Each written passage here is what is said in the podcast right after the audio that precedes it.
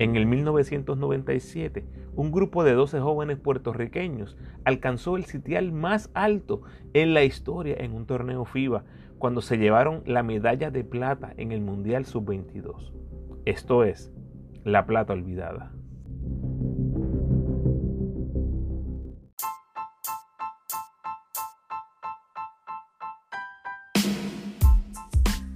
Buen día Corillo y bienvenidos al undécimo capítulo de la serie La Plata Olvidada, un proyecto que dirigí hace cinco años para los clecas del deporte, donde Paco y yo charlamos con los protagonistas de este histórico equipo. La primera vez en la historia que Puerto Rico se trepaba a un podio mundial de la FIBA, no importa la categoría. En agosto del 2022 se cumplen 25 años de ese histórico podio y he estado compartiéndoles las entrevistas originales con los protagonistas. En los primeros 10 capítulos han escuchado las conversaciones con Bobby Joe, Guayacán y Dani Santiago, entre otros. Hoy les traigo la entrevista con el capitán de este equipo, Rolando Urruitiner. Por favor, suscríbete al podcast en tu plataforma favorita para que te recibas las notificaciones cuando les tiro nuevo contenido. Y además, tómate unos segunditos, por favor, y déjame un review y un rating en la plataforma donde escuchas. Recuerda seguirme en tu red social favorita, Instagram, Facebook y Twitter como El Ramo Opina. Por favor, dale like al post, compártelo y comenta en mis redes. Además, me puedes enviar tus preguntas o sugerencias a elramoopina@gmail.com o en cualquiera de mis redes sociales. Puedes apoyar al ramo convirtiéndote en patrocinador del podcast y lo puedes hacer a través de Anchor con 10, 5 o 1 dólar al mes. Agradecido por tu sintonía. Que disfrutes. Para mí es un honor tener en el podcast a un ex baloncelista que participó en 15 temporadas en el BCE y representó nuestra monoestrellada en múltiples competencias internacionales, incluyendo dos mundiales y la Olimpiada del 2004. Además que fue el capitán de los 12 magníficos que ganaron la medalla de plata en el Mundial Sub-22 del 97. Para mí es un enorme privilegio, me causa mucha alegría tener la visita de Rolando Urrutunier. Bienvenido, Rolando. Eh, gracias, gracias por la invitación. Eh, a ti, a todos que de alguna manera u otra siempre se mantienen buscando cómo pues, recordar esos momentos importantes del baloncesto de Puerto Rico. Es así. Bueno, quiero que empecemos por el, por el premundial, Rolando. El premundial en Caguas creo que fue bien importante porque tuvimos ese juego de venganza contra Panamá, que nos había ganado el centro básquet, luego tuvimos un juegazo contra Estados Unidos, que perdimos por dos puntos, y luego le ganamos a Argentina en semifinales. Cuéntame un poquito de, ese torneo y qué significó para nosotros. Bueno, era un torneo, eh, como bien dices, que necesitábamos eh, reivindicarnos luego de pues, ser favoritos en, en aquel centro básquet eh, México, en Mérida y donde pues perdimos contra un muy buen equipo de Panamá eh, que jugó muy bien nosotros pues no no creo que haya, habían excusas simplemente pues nos ganaron. Eh, en la parte competitiva pues podemos buscar razones diferentes pero lo hicieron muy bien y de la mano de jugadores como Jair Peralta un gran amigo mío también a Michael Hicks pues, en aquel tiempo Toñito García, pues que venían también desarrollándose igual que nosotros, pues tuvieron una gran actuación y, caímos ahí, pero nosotros pues vimos la oportunidad de jugar en casa, jugar en Caguas, que de hecho en mi, en mi pueblo, eh, donde me crié, eh, y era un, era un torneo muy importante porque también venía un, un equipo de Estados Unidos eh, con mucho calibre, con figuras bien importantes a nivel de colegial, al igual que nosotros teníamos nuestros jugadores, la gran mayoría de nosotros también jugábamos en el CWA, pero era importante porque venían nombres, nombres de jugadores que se proyectaban a ser eh, NBA al igual que equipos como el de Argentina, que siempre pues tenían eh, buena competencia y en aquel momento lo que era la camada de la generación dorada argentina, que era lo que tuvieron ahí, así que era un torneo de gran competencia eh, y nosotros pues lo vimos de esa manera y creo que, que lucimos a la altura de lo que se esperaba y lo que queríamos y estábamos buscando en ese torneo. ¿Hubo alguna alguna ocasión en tu mente después de, de ese torneo en que tú dijiste espérate que cuando vayamos al mundial Puerto Rico va a dar pasta y queso? Bueno, eh, nosotros desde el principio identificamos que no estábamos muy lejos de, de la, del nivel de competencia. Sabíamos que la experiencia ya o sea, estamos hablando 1996, cuando fue ese torneo en Cagua, eh, ya teníamos bastante experiencia a nivel colegial, eh, te diría yo quizás 8 de los 12 jugadores eh, que jugábamos en Cido o sea que veíamos con mucha frecuencia estos jugadores eh, americanos, eh, los veíamos y nos enfrentábamos a ellos en, en, juegos de temporada regular o de lo que fuera. Y al ver y reconocer que este grupo, la gran mayoría, diría yo un 80, 90% de nosotros criados y desarrollados en Puerto Rico, que eso hay que destacarlo, pues estábamos a ese nivel sabíamos que más allá de eso, pues lo que lo que trajeran las representaciones de internacionales europeas, pues no iban a estar muy lejos, o sea que sí entendíamos que estábamos cerca, no definitivamente en Caguas cuando ganamos la plata no vislumbramos ni no teníamos todavía esa expectativa de medalla de podio en Australia, pero sí sabíamos que estábamos al nivel de, de la competencia y que podíamos lucir con ellos. Bueno, Rolando, Carlos Arroyo fue tu compañero de equipo en los cariduros de Fajardo, específicamente en el 96 y 97. Eventualmente, Arroyo fue uno de los últimos cortes para el Mundial. Háblanos un poquito de tu relación con Carlos. Sí, era, era una, fue una oportunidad para que Carlos y yo pues compenetráramos mucho más en, en esa temporada, que era su temporada rookie, fue el año que quedó rookie del año allí en allí en Fajardo y yo había acabado de ser cambiado de Ponce hacia los Cariduros. Y, y ahí pues eh, yo era quien guiaba, Carlos cogía Ponce, se sentaba conmigo en el carro y, hablábamos cuando íbamos a las prácticas. Y la realidad es que pues eh, desarrollamos esta gran relación y lamentablemente para él pues no todavía no estaba en un punto donde los coaches y el, y el cuerpo técnico entendían que él debía estar ahí o sea, estaba compitiendo con Bobby O'Hatton, con Orlando uh Santiago, con Cristian Dalmao, con jugadores que ya tenían mucho más millaje, que tenían más experiencia eh, en el BSN y que podían estar más listos para aportar en la parte mental eh, y pues la madurez de cómo debía correrse el, equipo y cómo debía correrse el juego, de acuerdo a lo que quería Carlos Morales, Carlos Calcaño, Ángelo Campanelli, que es el coaching staff.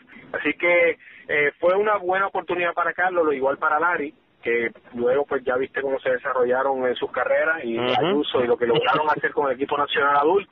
Eh, pero no era su momento eh, y eso, eso es lo importante de ver uno las carreras y los tryouts y este tipo de procesos deportivos en el que pues eh, no necesariamente las cosas se dan como tú las quieres, pero no quiere decir que no se te vayan a dar resultados positivos en el futuro.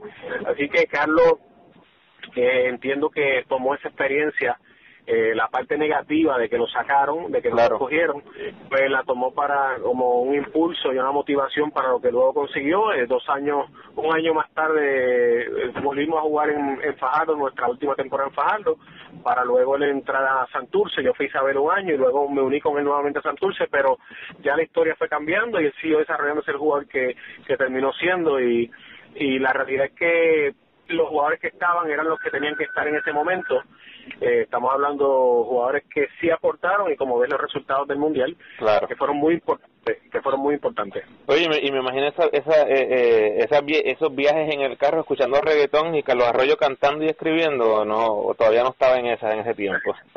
Bueno, todavía todavía el reggaetón no estaba no estaba en todo su apogeo.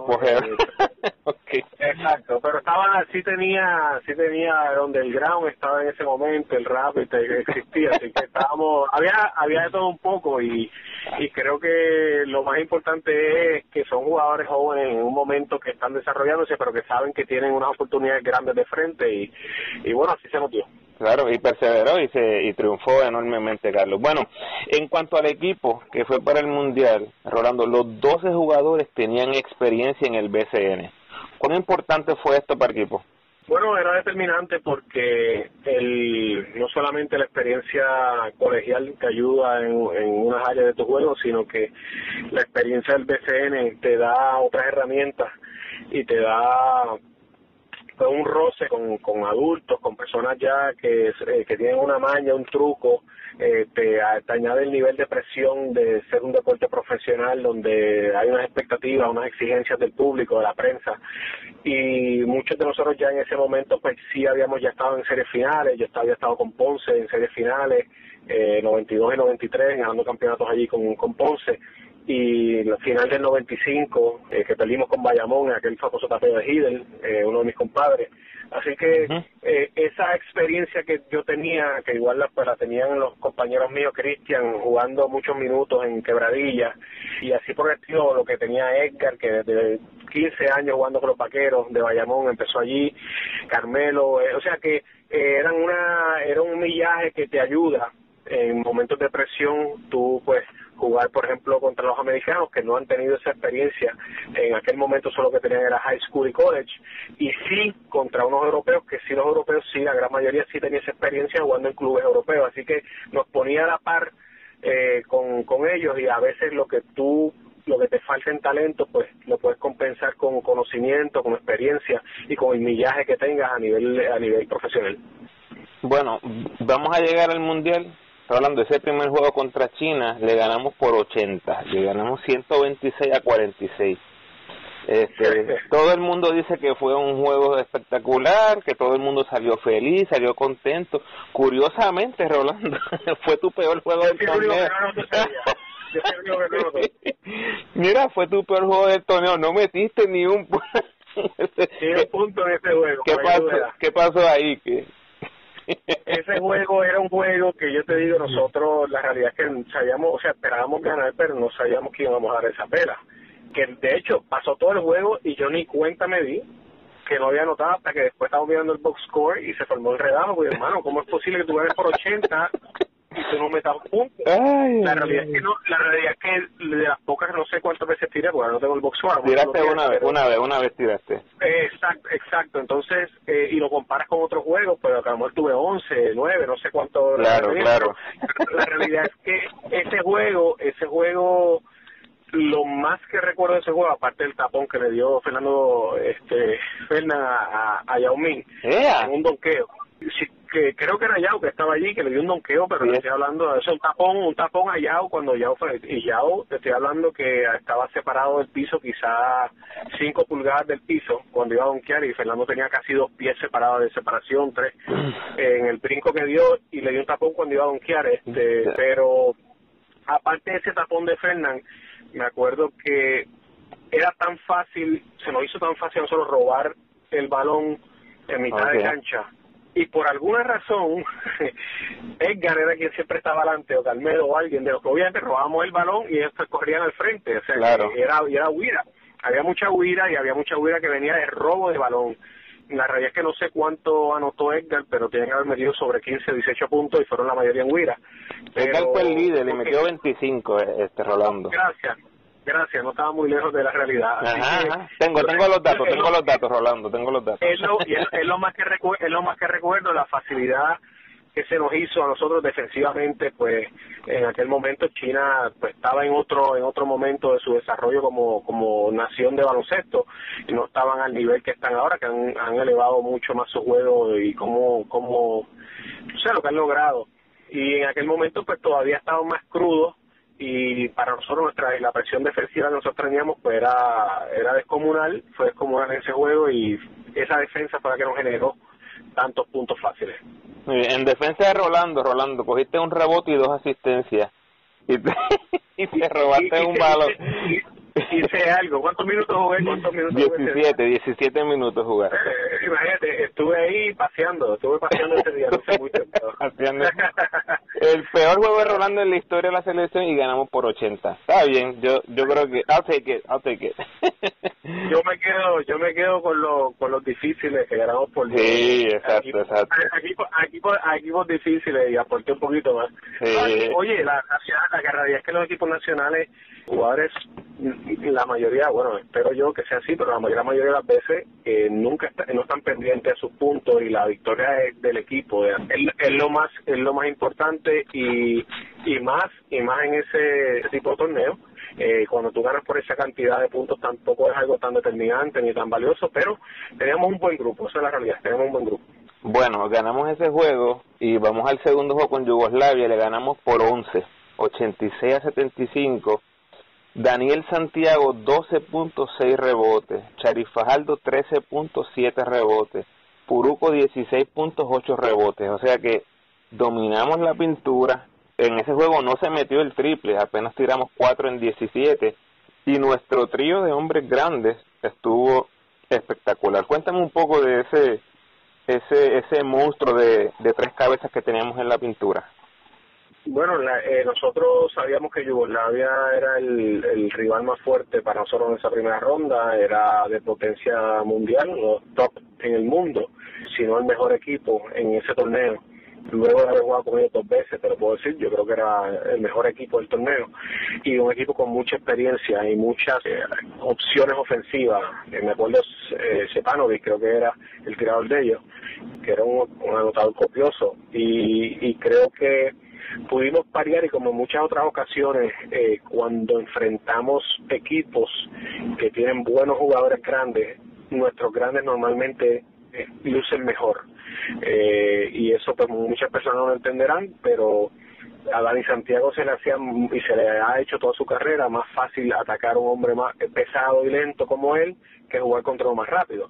Eh, que uno pensaría pues no lo puede dominar pero es es la manera en que surge el juego nosotros aprovechamos aprovechamos eso y hay que dar crédito a Purugo y a Charif también que estuvieron todo el tiempo buscando rebotes, moviéndose, eh, cortando el canasto y y fue importante que pudiéramos parear, como estaba hablando ahorita, la parte del juego físico, que, que es algo que ellos siempre traen y nosotros estamos muy conscientes de que tenía que ser ese juego así.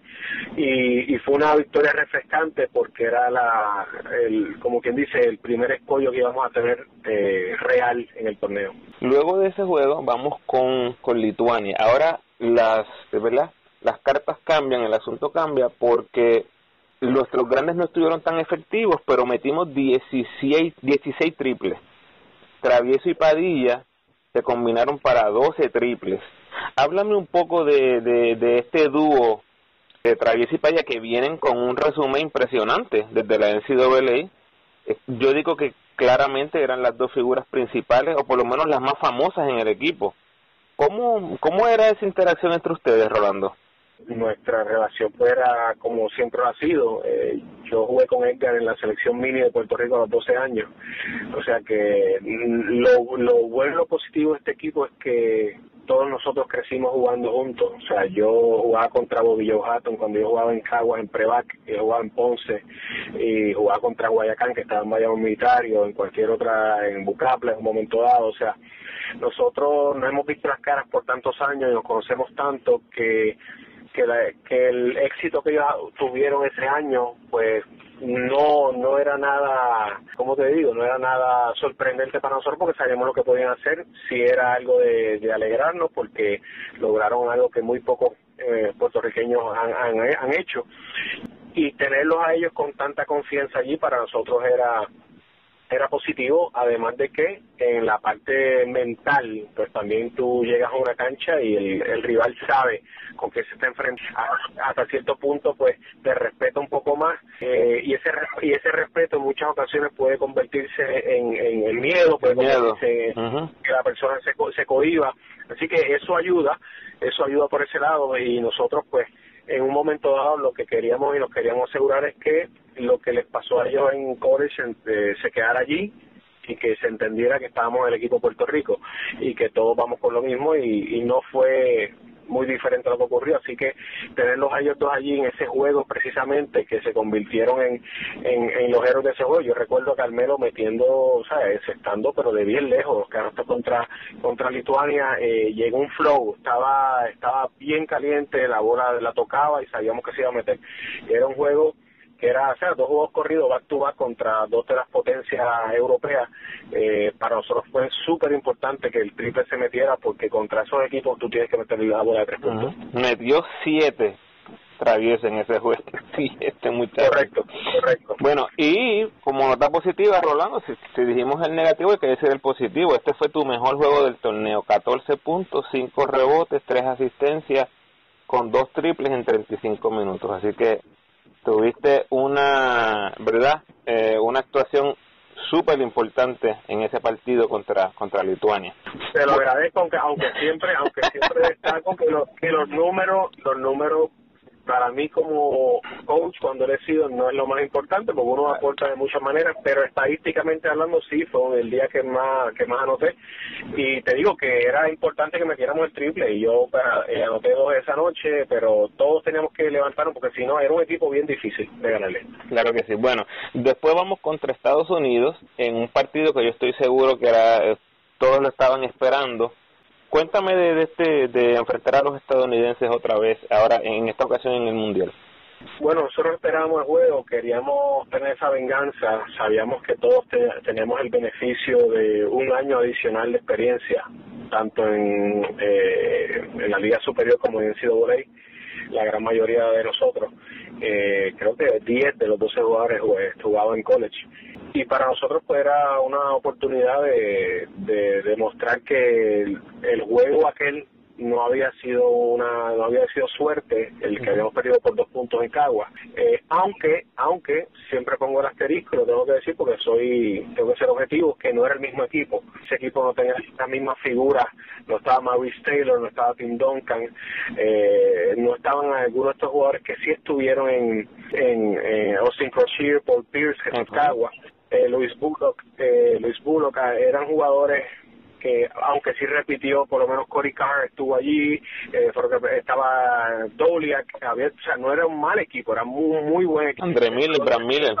Correcto, o sea, un muy buen equipo de Estados Unidos, pero pongo el asterisco porque no fue el mismo equipo con el que perdió la final, así que, eh, pero sigue siendo Estados Unidos y sigue teniendo tremendos jugadores, nosotros pues teníamos esa oportunidad y salimos pero bien determinados y, y recuerdo que en ese juego el banco, Fernando Ortiz creo que tuvo uno de sus mejores juegos, el, banco jugó un papel muy importante, Bobby Hatton y Fernando Ortiz salieron del banco, Carlos Vázquez creo que también vino del banco a hacer cosas importantes. Te la tengo que dar porque tienes una mente impresionante, Fernando Ortiz tuvo su mejor juego del torneo con 11 puntos, 4-4 de campo, 2-2 del tiro libre y 2 robos.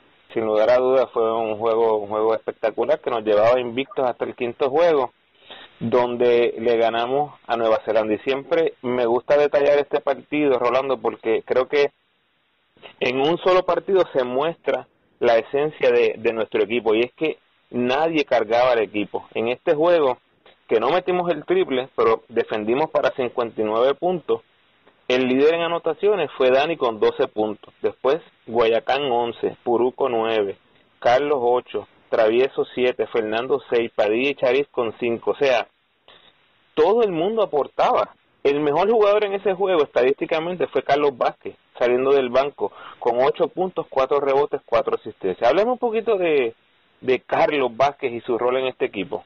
Carlos era una pieza súper importante, un gran gran amigo mío. Bueno, empecé con él en Ponce cuando llegué en el 92 eh, firmé profesional por primera vez con los Leones, ya Carlos tenía un año con, con los Leones allí, llegaba a final del año anterior, y me formé con él allí, mis primeros años como profesional era mi compañero, era éramos los rookies, como quien dice, ganamos campeonato 92-93, llegamos a finales, y fue mi compañero de cuarto, era mi roommate en el equipo nacional, era el jugador que venía del banco a darme descanso a mí, en ocasiones se quedaba él más tiempo que yo, hay veces que yo tenía, pero la, la hermandad y el, el compañerismo y la relación que teníamos Carlos y yo, creo que nos ayudaba a que nunca se cayera el nivel, estuviera yo, estuviera él en cancha, porque aunque éramos jugadores un poquito, bastante, o sea, teníamos características diferentes, la aportación que dábamos era, era más o menos la misma y siempre siendo este jugador factor X de liderato, que coge el charge, que coge el rebote, que defiende, que mete el triple oportuno, que va al tiro libre, o sea,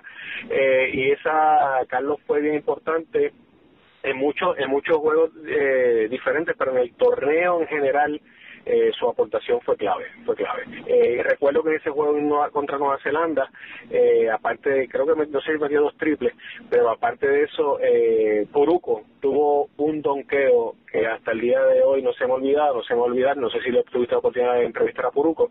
Puruco de un donqueo fue casi un 360 por el baseline, 360 con una mano, o sea, algo al día de hoy lo tengo grabado en mi mente.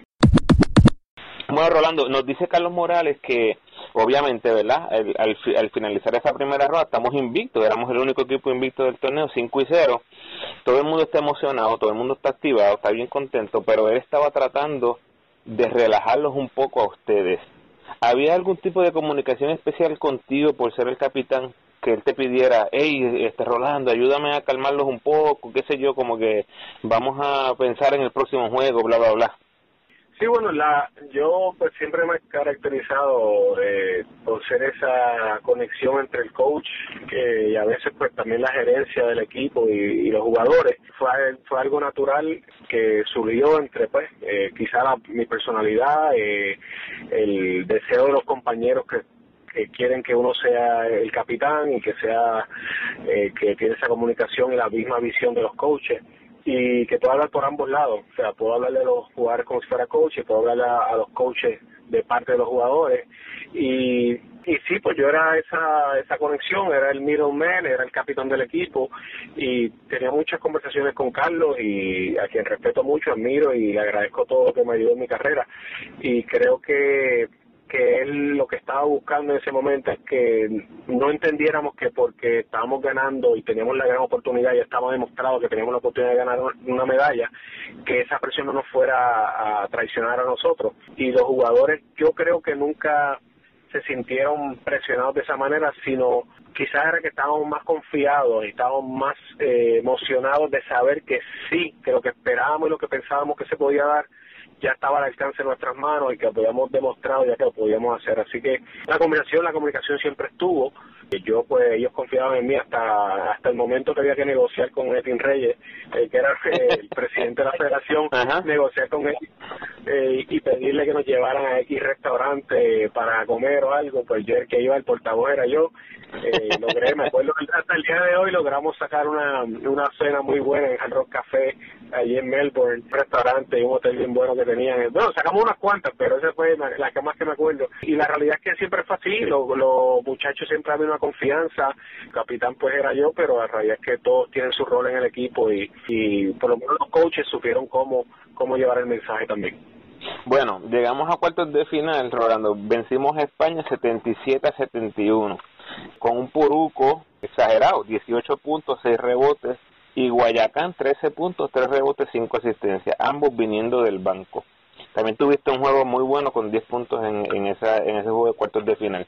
Cuéntame la importancia de Puruco, el chamaquito, 18 años tenía Puruco en ese momento. ¿Cuán importante era Puruco en este equipo?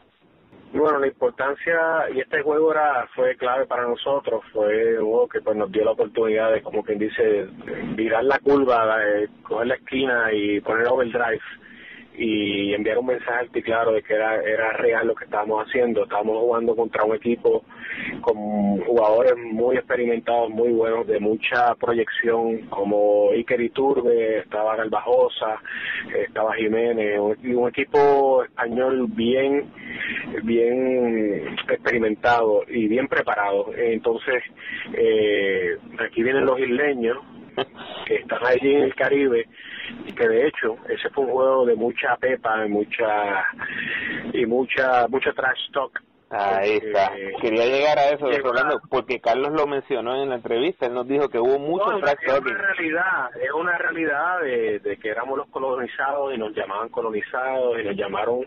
Eh, fue un fue un juego que, que fue más allá de lo que es baloncesto, eh, dentro de las líneas, en los pasillos del camerino, en el hotel.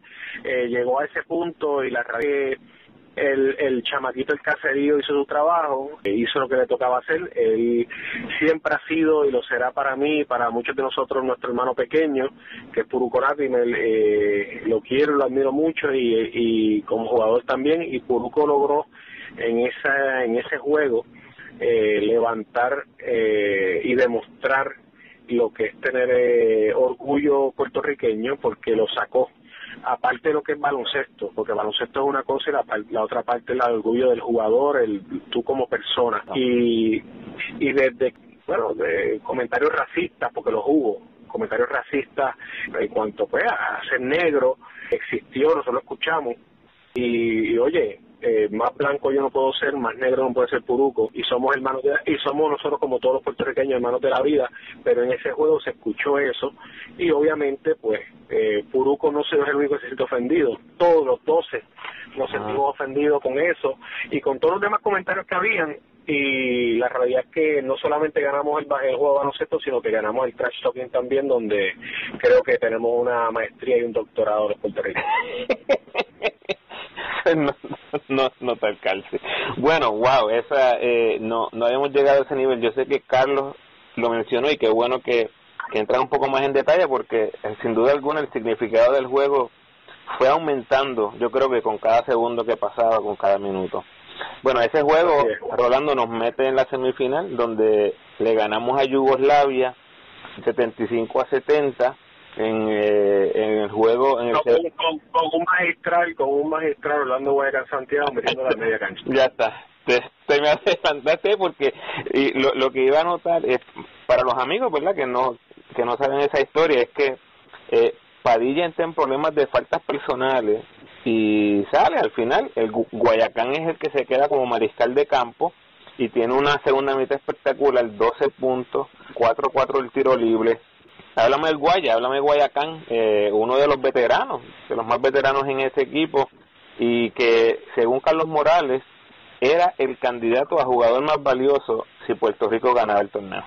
Y, y lo de Guaya comenzó en ese juego de España, eh, ya había tomado, como quien dice, la batuta de, correr y dirigir el equipo en una dirección, fue ahí estaban, se pudieron ver los canastos claves que por muchos años eh, lo vimos ocurrir en los candidatos de Santurce, en las finales, y en el equipo nacional adulto también. Y Guaya, Guaya comenzó lo que, lo que comenzó con España, lo terminó con Yugoslavia, aprovechando pues la salida de por problemas de falta.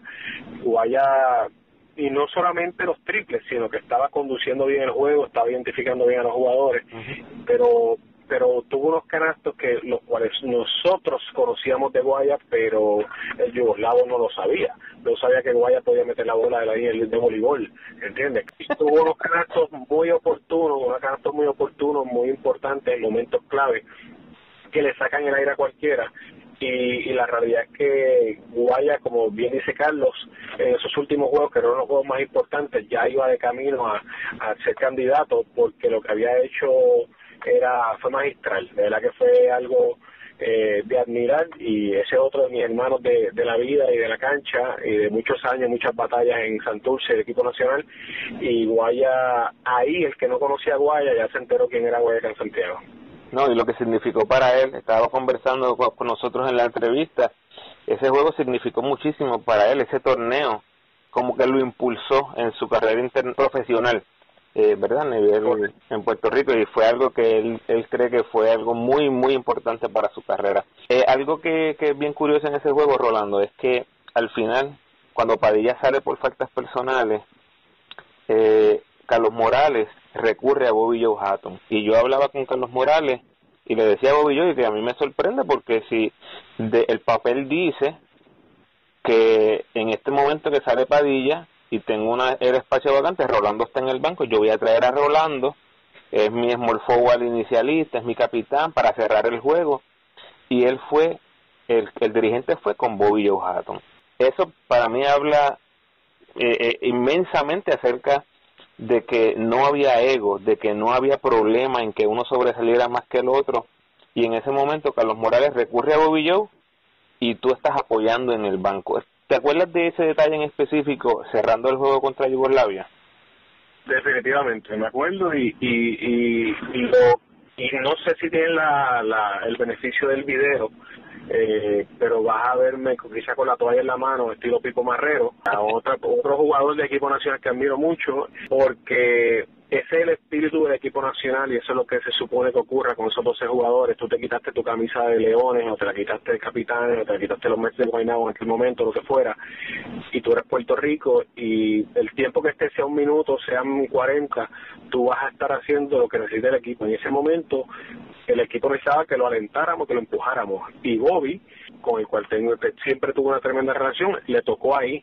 Carlos pues decidió una estrategia diferente, quizás decidió tener mejor, más manejo de balón, más velocidad, lo que haya decidido en ese momento, y eso era lo que había que empujar, y no puedes olvidar que yo siempre, siendo jugador, inclusive en aquel momento de mi carrera, estoy viendo el juego como si fuera un coach, o sea que, que no puedo, no hay razón ni veo, no hay una posibilidad de yo estar molesto por esa situación cuando al final del día lo más importante es sacar la victoria. Eh, estamos hablando de sacar la victoria en una semifinal mundial. no hay espacio ni tiempo para tú molestarte por, por, por, minutos de juego. Es imposible. Rolando, o sea que tú con 21 o 22 años estás en el banco en medio del juego y estás pensando como coach. Eh, bueno, te, digo la verdad, no te estoy mintiendo, he sido toda mi carrera, ha sido toda mi vida, siempre lo he visto de esa manera, o sea... Mi comentario viene a que el hecho de que de que eras bien joven y yo y yo pensaría y sí cuando eras más más adulto que y terminamos por muchos años en el equipo nacional, siempre se comentaba eso, oh, él es un coach en la cancha, él es un coach en el equipo, pero lo que me sorprende es que digas que aún a los 21 o 22 años ya tenías esa mente de coach aún dentro del juego, es bien interesante creo que siempre fue así. Yo creo que por eso es una de las razones por la cual era, era capitán del equipo, porque tenía esa capacidad de hacerlo y que los jugadores también tengan esa confianza en escucharte lo que tú quieras hablar, lo que tú quieras decir. Entonces, eh, en ese momento lo que hacía falta era que los jugadores todos nos uniéramos a empujar el equipo. Entonces, era la victoria más grande que íbamos a tener como equipo nacional en la historia, eh, porque íbamos a montarnos en el podio ganando ese juego evidentemente lo que pasara después. Así que yo creo que no era solamente yo, yo creo que todos, la gran mayoría estábamos en ese barco, este, quizás no todos al mismo nivel, pero creo que todos estábamos en esa misma dirección y, y fue parte de lo que nos ayudó a, llegar a donde llegamos. Muy bien. Bueno, llegamos al final, jugó por el oro, perdimos con el anfitrión, con Australia. Un, un detalle bien interesante es que entiendo que en toda la trayectoria de este equipo, desde centro básquet, premundial y mundial, nunca, Rolando, y corrígeme si estoy incorrecto, nunca enfrentamos una fanaticada hostil en todo ese trayecto. ¿Es cierto? No la tuvimos porque el torneo de Mérida, eh, México no fue oposición para nosotros, eh, ni la fanaticada que había en ese torneo centro básquet eh, tampoco era nada del otro mundo. Luego jugamos en Caguas, que jugamos en casa, con la gente a favor y luego jugamos en Australia y nadie, no te puedo decir que habían cinco mil personas de Yugoslavia en su juego, ni, ni seis mil de Lituania cuando jugamos contra ellos, así que te pudiese decir que no, eh, que no la enfrentamos, pero también te puedo decir que no entiendo que haya sido factor para la derrota. Yo creo que el factor fueron otras cosas, fueron, eh, eh, pues, no, no metimos la bola, darle crédito a Australia que nos puso un preseo que nos, nos dañó la, el ritmo de nuestra ofensiva, o sea, nos, nos cogió por sorpresa. Era un medio preseo como a tres cuartos de cancha. No sé si Carlos lo pudo explicar mejor o lo tienes ahí el beneficio para analizarlo, pero nos atrasaba en el reloj de, tirar el canasto, nos atrasó, nos quitó parte del ritmo de lo que queríamos hacer y, y se nos hizo más difícil este poder ejecutar de la manera que estábamos acostumbrados a hacerlo. Sí, una de las cosas que nos dijo el coach es que Chris Anstey sale a inicios del partido, juega muy poco y él siente que eso tuvo un efecto adverso eh, directamente con Dani Santiago, porque como tú hablabas antes, eh, un poquito antes de la entrevista, eh, Dani machaba bien con, con este jugador y el hecho de que él salir limitó un poco la efectividad de Dani. Correcto, y, y, y, oye, no vamos a decir que este equipo no merecía ganar, es un equipo con tremendo talento, jugadores como San Maquino, estaba Anstey, estaba, creo que estaba Anderson también, este Trey sea, hay uno, eran unos jugadores de, de buen nivel y jugadores que por su propio mérito llegaron ahí, le ganaron a Argentina en una semifinal. O sea, equipo de Argentina con, con tremendos jugadores como Manu, estaba este Lucas Victoriano, Paladino, Roberto, eran una muy buena competencia. Y, y nosotros pues ese factor que menciona Carlos, que no había pensado, tiene un buen punto porque la realidad es que Dani, como te dije anteriormente, Dani va a ir bien y lo vas a ver en, en, su historial baloncelístico contra jugadores de su talla. Ahí va a tener una, una, un como el juego de Yugoslavia 2002 en Indianápolis contra Divac, Tomasevich, eh, que lució grandísimo también. Así que quizá eso también nos afectó. Sería bueno volver a ver el video, a ver cómo, cómo surgió, cómo ocurrió y cómo fue corriendo el juego, pero creo que también ese preseo, ese preseo que tuvieron más o menos de tres cuartos de cancha, que nos bajaban la creo que eso nos afectó un montón, nos afectó mucho. Sería bien interesante sentarse a ver ese juego con, con todos ustedes y ver esas reacciones.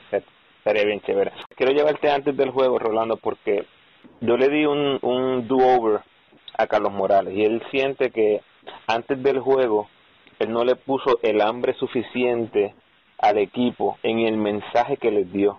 Tal vez, eh, y no lo dijo así directamente, pero tal vez el hecho de que ya estaban satisfechos con estar en el juego final, estaban conformes con, con llegar al juego final, y que si él, si yo le daba un do-over, él les hubiese puesto más hambre, como que no hemos ganado nada, aquí no ha pasado nada, tenemos que salir a matar a esa gente en la cancha, vamos a ganar ese oro. ¿Recuerdas ese ese speech que, que menciona Carlos? Te soy sincero, no no tengo, no recuerdo. lo que sí te puedo decir es que el éxtasis y la satisfacción y la celebración y el logro de haberle ganado a Yugoslavia en la semifinal fue fue grande. O sea, eh, yo recuerdo hasta el día de hoy y tengo esa foto guardada de nosotros tirados en el piso con la bandera de Puerto Rico, ojos llorosos la gran mayoría, eh, luego de haberle ganado a Yugoslavia y saber que, que en el peor de los casos éramos medallistas de plata en el mundo y no sé hasta qué punto eso pudo haber afectado pues nuestra nuestra hambre quizás quizás el, el la sobreconfianza de, de saber que habíamos ganado todo y le habíamos ganado a todo el mundo y que sabíamos que Australia no era mejor que Argentina y que Australia no era mejor que Yugoslavia, quizás eso jugó un papel en nuestra pues, sobreconfianza en ese juego donde no le prestamos tanta atención y, y quizás pues eh, subestimamos al rival aunque estuviésemos allí en su casa, porque la realidad es que nosotros habíamos jugado sobre con, con fanaticadas hostiles en nuestra carrera en BCN todos los días. O sea que eso no era no era el factor, por eso digo no era el factor. Yo creo que nosotros mismos pues quizás no fuimos mentalmente preparados a ese juego, eh, inconscientemente. Eh, no estábamos tan preparados ni tan hambrientos como debíamos haber estado y, y ellos sí están jugando en su casa, tienen todo que perder, tienen la presión de estar allí con su gente y además tienen la oportunidad de lograr algo grande que nunca habían logrado. Así que yo creo que esos factores se mezclaron, aparte de después lo que pasa en el juego, eh, cosas, que todo, todo lo que ocurrió, pero acá lo, pues lo puedo entender porque yo también he sido coach y al final uno siempre va a estar buscando mil razones por las cuales uno piensa que uno es el responsable. Pero eh, quizás quizá el speech hubiese sido mejor, pero quizás también nosotros hubiésemos hecho nuestra parte en prepararnos mentalmente un poquito mejor para ese juego. Eh, y, quizá, y se pudiese decir que eso es trabajo del coach, pero no. O sea, nosotros estamos en una etapa, ya tenemos 22 años, no, somos, no tenemos 15. Eh, hemos tenido campeonatos, hemos tenido excepciones y hemos tenido jugado en college y hemos tenido mil cosas así que eh, nos tocaba a todos, eh, a lo mejor él, como que a lo mejor él también le pasó lo mismo, no sé, eh, no, no, no estoy para, para juzgarlo, pero lo puedo entender donde él busque maneras de, de justificar esa parte o de que quizá en un do-over haría algo diferente. Lo más seguro yo también en el do-over haría algo diferente. ¿En cuál, sería, en, cuál es, en cuál es mi approach hacia ese juego? Que te puedo asegurar que lo más seguro no fue el mismo que cuando jugamos con España, con Yugoslavia. Que eso pues Luego de ver el resultado es que uno piensa en eso, antes pues uno piensa que todo está bien y no está preparado como tiene que ser, pero eh, fue una fue una decepción grande para nosotros, la cual eh, estuvimos a la puerta, eh, habíamos ganado todo, nos faltaba uno, pero a la misma vez no deja de ser un gran logro lo que obtuvimos y lo pudimos reconocer varias horas después de que se acaba el juego, uno sufre, pero pudimos reconocer lo que hemos hecho porque hasta cierto punto cuando tú, tú pues, consigues un logro tan grande en tan poco tiempo, estamos hablando de una semana y pico, tú consigues un logro tan grande, eh, hay veces que no te da tiempo a tú reconocerlo y darte cuenta de lo mucho que has conseguido y el significado que tiene. Así que al final, después que se acabó todo, nos bajamos de allí, estamos, yo tengo la copa que me la dieron, la levanté de segundo lugar en el podio y me la entregan como capitán, tú la levantas y en ese momento te das cuenta y tú dices, mira, perdí hoy aquí, no tengo la de oro, pero mira todo lo que conseguí, esto jamás se había hecho anteriormente, así que con la derrota como quiera consigues cosas buenas. Bueno, vamos a cambiar el tono un poquito, Rolando. Mencionaron varios, varios de los jugadores que se escapaban por las noches. Ya no es un secreto, Rolando, así que tranquilo. ya, ya, nos enteramos que incluso incluso nos enteramos que el cuarto tuyo con Carlos era era el cuarto del compinche. Ahí donde se formaba el, el, Si, eso es lo, si eso es lo que dicen, ¿por qué te puedo decir? No te puedo decir ni otra cosa, pero también eso... Bueno, te puedo decir que son las malas lenguas, te puedo decir que son las malas lenguas, ¿qué te puedo decir? las malas lenguas. Bueno, cuéntame, ¿cómo, cómo la pasaron? Porque... Eh, bueno, Guayacán hablaba mucho que esto era esto era más para divertirse y para pasarla bien juntos la realidad es que en todas las oportunidades que el equipo nacional ha tenido oportunidad o ha tenido y donde quiera que yo he ido, uno tiene que también tener este, la oportunidad de, vivir el sitio donde uno está y nosotros de hecho, y recuerdo que fuimos al nos llevaron al solo y nosotros queríamos ver a los canguros y a los koalas y esas cosas y lo pudimos hacer y lo pudimos ver y, es parte pues, de los beneficios de tú ser un atleta destacado y pues que también, ¿sabes? Tú no estás cobrando allí nada. Este, nosotros, es una realidad. Atleta pequeño que va en el normalmente, no ahora como han cambiado las cosas, desde que el tipo era otra cosa, ahora pues está el atleta a tiempo completo, que no sé si el DRD o el Comité Olímpico le da un estipendio y el otro que es alto rendimiento y así por el estilo. En aquel momento eso no existía, nosotros cogíamos una dietita que nos daban, no sé, 25 pesos al día, lo que fuera y de la, y uno tiene que vivir, uno no puede dejar de vivir, uno puede dejar de experimentar este el sitio donde está. Yo principalmente siempre he sido una persona que me ha encantado eh, viajar a otros países, lo he hecho todos los años y cuando puedo, son muy pocos los continentes que me faltan por visitar y me faltan por ir y, y la realidad es que tienes 21 años, 21 años, eh, estás, ya eres profesional, Nadie te dice en Puerto Rico que ahora tú te acuestas a dormir y ahora te vas a levantar. Nadie, porque tú tienes tu propio carro, vives solo y, y si al otro día metiste 24 puntos y ganaste un campeonato, nadie sabe si te acostaste a las 2 de la mañana o a las 4 de la noche. O sea que nosotros, te diría yo, de la manera más objetiva y más sincera, que no lo veíamos como nada diferente, porque si alguien te dice que nos acostamos a las 2 de la mañana contra Australia, es el mismo que te puede decir que nos acostamos a las 4 cuando le ganamos a España. O sea, que no hay una diferencia entre una cosa y otra. Si, si ocurrió, no hay una gran diferencia. O sea, que creo que eso es parte de, de la cultura, es parte de lo que el atleta, pues en aquel momento también había menos conocimiento, nosotros tampoco éramos los freaks del gimnasio, las cosas, o sea, el, deporte ha ido cambiando, se ha ido profesionalizando mucho más, se ha desarrollado mucha más estructura con los años, eh, cosas que yo veo a los jugadores hacer el día de hoy. Antes yo nunca lo hacía, ni lo hacían compañeros míos, ni los que venían antes de jugar que eh, cuando yo jugué. O sea que las cosas han ido cambiando, lo que se utiliza para mejorar el performance de los jugadores estas bandas, estos foams que se tiran en el piso y se hay unos rolos que se ponen debajo de las piernas y la espalda. Jamás en mi vida yo usé eso y gané una medalla de plata mundial, ¿sabes? Pero y son y, y, y los horarios y la alimentación también ha cambiado, así que eh, no estoy justificando, estoy diciendo que es lo que es, era lo que era, y yo creo que nosotros no perdimos una medalla de oro por habernos acostado a las, no. 3 de la mañana. Eso es lo curioso.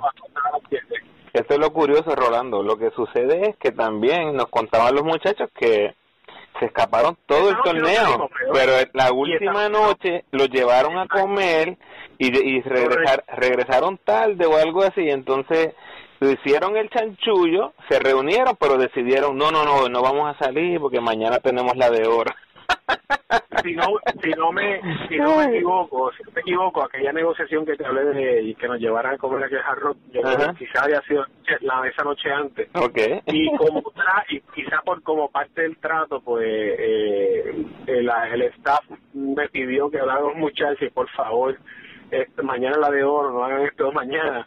Y bueno, obviamente llevé el Oh, no, y, Rolando, ellos nunca se enteraron, nunca se enteraron.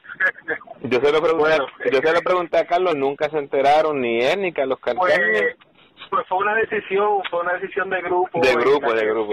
Intentamos, intentamos ser lo más maduro posible y en realidad, en realidad no salió el tiro por la culata. El tiro por la culata. ¿Qué te puedo decir? Bueno, Rolando, cuéntame, para ir aterrizando, ¿dónde tienes la medalla de plata? Tengo guardada en el mismo estuche en que me la entregaron. Eh, de vez en cuando, una vez al año la abro y la miro. Eh, y está en mi cuarto slash oficina que tengo en mi casa, eh, junto a otras, eh, otra, otros logros que he obtenido y otra memorabilia que tengo guardada, eh, pero la realidad es que esa medalla y ese y ese torneo pues guardan eh, un sitio muy especial en mi vida, en mi carrera, eh, quizá uno de los logros más importantes, si no el más importante, uno de los más importantes que yo he tenido en mi carrera. Claro que sí. Rolo, ¿con cuánta frecuencia ves a los muchachos? Veo con más frecuencia a los que todavía están activos en el baloncesto. Cuando estoy yendo a hacer transmisiones de televisión, pues los veo allí. Eh, al igual que veo a los que cortaron, como anoche, que vi a Carlos Yalay, que estaban allí, que nos cortaron del equipo. Eh, a Carlos más que lo vi el año pasado, eh, cada cierto tiempo, con quizá una vez al año, pues lo veo en algún juego por ahí a muchos de nosotros, Dani Santiago estuve con él hasta hace dos años trabajando, o sea, jugando, sea, con Santurce, o sea, que estaba estaba ahí, eh, algunos de ellos pues ya no, no tanto, yo con Carmelo tuve una relación de negocios también, luego de, ese torneo y varios años después, tuvimos un negocio juntos, eh, una compañía, o sea que eh, ya después que se mudó a Boston, pues ya no, el contacto y las veces que nos vemos no es el mismo, pero eh, y Aguaya, Aguaya cada rato, eh, son, es una relación y te puedo decir que pueden pasar este 20 años como han pasado y nos vemos mañana y es como si hubiera sido ayer el, juego. Así que y no creo que seamos nosotros solamente, somos nosotros y este, algunos equipos que han tenido este tipo de, de experiencia que, que los marca, eh, donde quiera que los ve es como si hubiera sido el día ayer. Eh, cuando ve a Poruco es lo mismo, es como me tira bendición, me da, un, me da un beso, lo abrazo y somos hermanos de la vida. O sea, eso eso ocurre a Edgar, la relación con Edgar pues mucho más cercana eh, y a Edgar pues lo veo con más frecuencia, eh, pero creo que entre todos es lo mismo. Estamos, estamos así por ver Fernando, quiero ver a Bofi que estaba ahí para Niagua, que era parte de ese equipo, parte de ese equipo también. Así que nada, era un grupo un grupo muy bueno, un grupo que lo importante, y yo siempre destaco, es que la gran mayoría yo diría el 80% fue desarrollado en Puerto Rico, con las categorías menores de, Puerto Rico, con la experiencia, el beneficio de tener la experiencia del BCN y la experiencia de NCAA y eso nos ayudó mucho en el éxito que tuvimos y un cuerpo técnico que pues, en realidad sabía lo que estaba haciendo y que conocía muy bien a sus jugadores que eran Carlos los dos Carlos, Carlos Calcaño, Carlos Morales y, Ángel López Panelli. Eh, así que eh, estuvimos bien, fue una gran oportunidad, una gran experiencia y como tú dices, hay veces que se olvida la gente del evento, yo nunca me voy a olvidar de él, te puedo asegurar. Muy bien. Bueno, Rolando, antes que, que te nos vayas, este, cuéntale a aquellos que no han sabido de ti, eh, has, estado, has estado como coach en estos últimos años en el BCN, has estado por ahí, este, te, te, te hemos visto, pero para los que no saben, ¿qué, qué estás haciendo ahora? ¿Dónde estás? ¿Qué estás trabajando? Bueno, yo este siempre he estado, siempre he tratado de tener eh, negocios paralelos a lo que ha sido mi carrera en el baloncesto. Eh, mientras jugaba, pues también tenía mi negocio, tenía mi compañía de sports marketing y luego retirado que estuve coachando, pues continué con eso.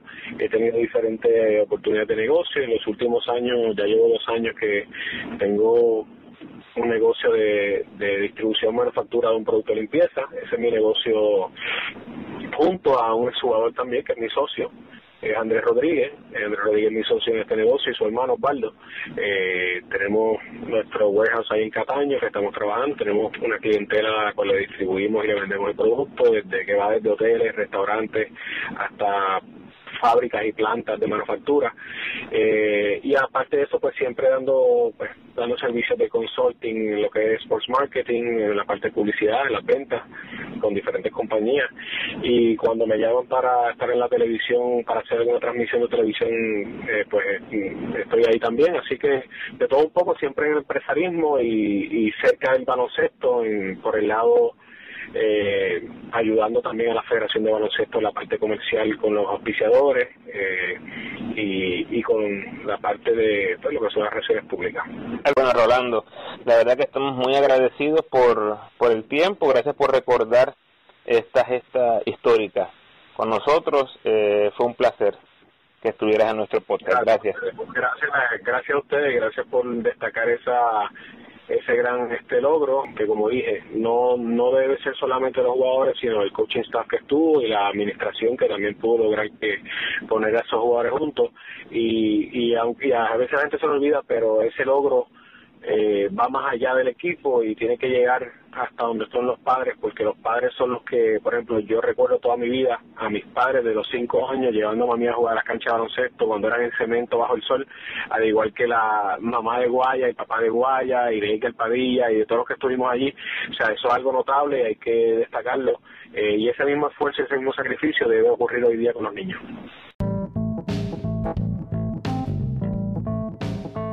Gracias por sintonizar, Corillo, y gracias a Rolando por acceder a la entrevista y después darnos un saludo en televisión nacional en el séptimo juego de la final, Corillo. Fue algo increíble. Ese videíto del shoutout de Rolando para los clecas del deporte y el ramo se los voy a compartir ya mismo en mis redes una vez termine la serie, así que bien pendientes por ahí. Por favor, ayúdame compartiendo este episodio en tus redes sociales y con todos los fanáticos de Rolando y de la selección de Puerto Rico que conozcas. Ya solo nos queda un capítulo más para terminar la serie, donde escucharemos los relatos del coach asistente Ángel López Panelli, otro con una memoria privilegiada. Antes de cerrar este episodio, les invito a que escuchen los episodios más recientes en mi canal.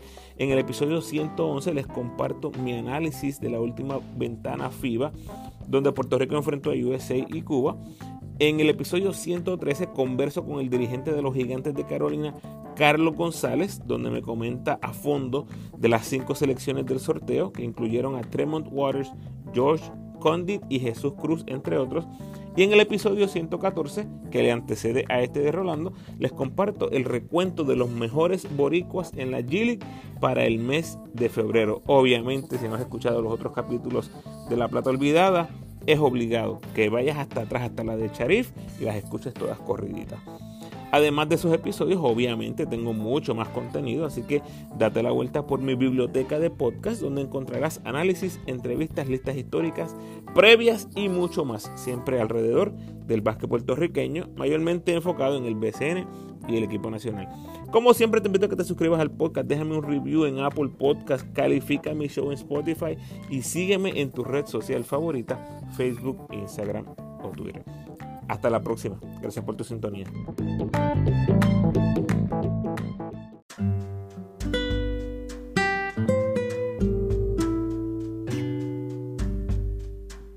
El pensamiento de hoy tal vez no funcione, pero tal vez intentarlo será la mejor aventura de tu vida. Arriesgate, ten fe y ve por lo que quieres. Bendiciones.